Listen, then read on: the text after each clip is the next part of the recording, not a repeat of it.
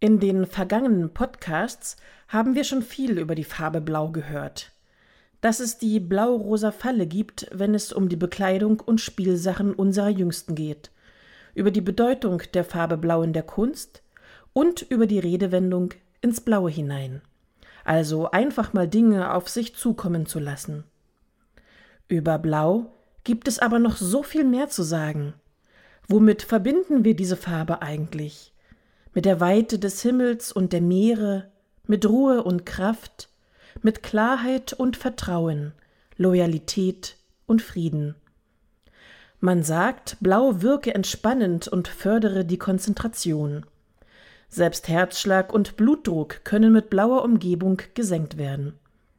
Auch die Temperatur fühlt sich in blauen Räumen kühler und beruhigender an. Sagt man das nach gesammelten Erfahrungen oder geht das auch ein bisschen wissenschaftlicher?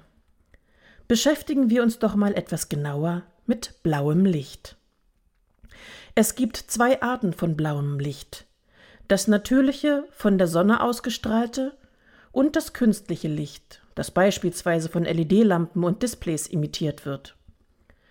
Das natürliche blaue Licht hat eine Wellenlänge von 380 bis 500 Nanometern. Nur zur Erinnerung, ein Nanometer ist ein Milliardstel Meter. Würde man es plastisch beschreiben wollen, könnte man das folgende Beispiel heranziehen.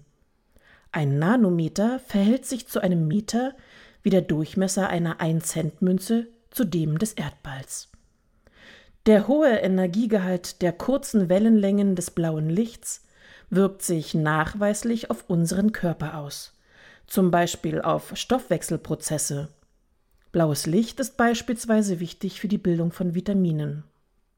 Doch noch entscheidender, Rezeptoren unserer Netzhaut reagieren sensibel auf blaue Lichtstrahlen mit einer Wellenlänge um 490 Nanometer. Treffen diese Lichtwellen auf unsere Augen, entsteht das Hormon Melanopsin, Melanopsin hemmt in der Zirbeldrüse die Produktion des Hormons Melatonin, des sogenannten Schlafhormons. Je mehr Melatonin im Körper, desto müder werden wir. Wenn im Herbst und Winter die Tage kürzer sind, kämpfen deswegen viele Menschen mit Müdigkeit und Depression. Man versucht mit Lichttherapien zu helfen. Denn Müdigkeit geht meist einher mit verringerter Leistungsfähigkeit und schlechterem Wohlbefinden. Solange es also hell ist, können wir wach und konzentriert sein. Bei Dunkelheit sollten wir ausruhen und schlafen. Das hat der Körper gut für uns eingerichtet. Und unser Glaube? Auch er hält uns zum Ausruhen an.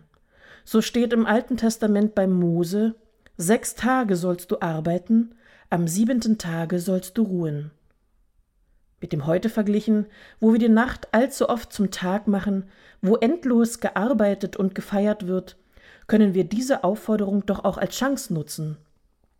Also nicht immer über Smartphones und Tablets rund um die Uhr erreichbar sein, Telefonate am Feierabend nicht mehr annehmen, nicht mehr jeder Veranstaltung hinterherjagen.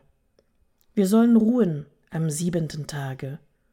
Und Gott sei Dank, heute ist Sonntag. Zeit für Stille, für Gebet, für Innehalten vom Alltag. Haben Sie eine behütete neue Woche.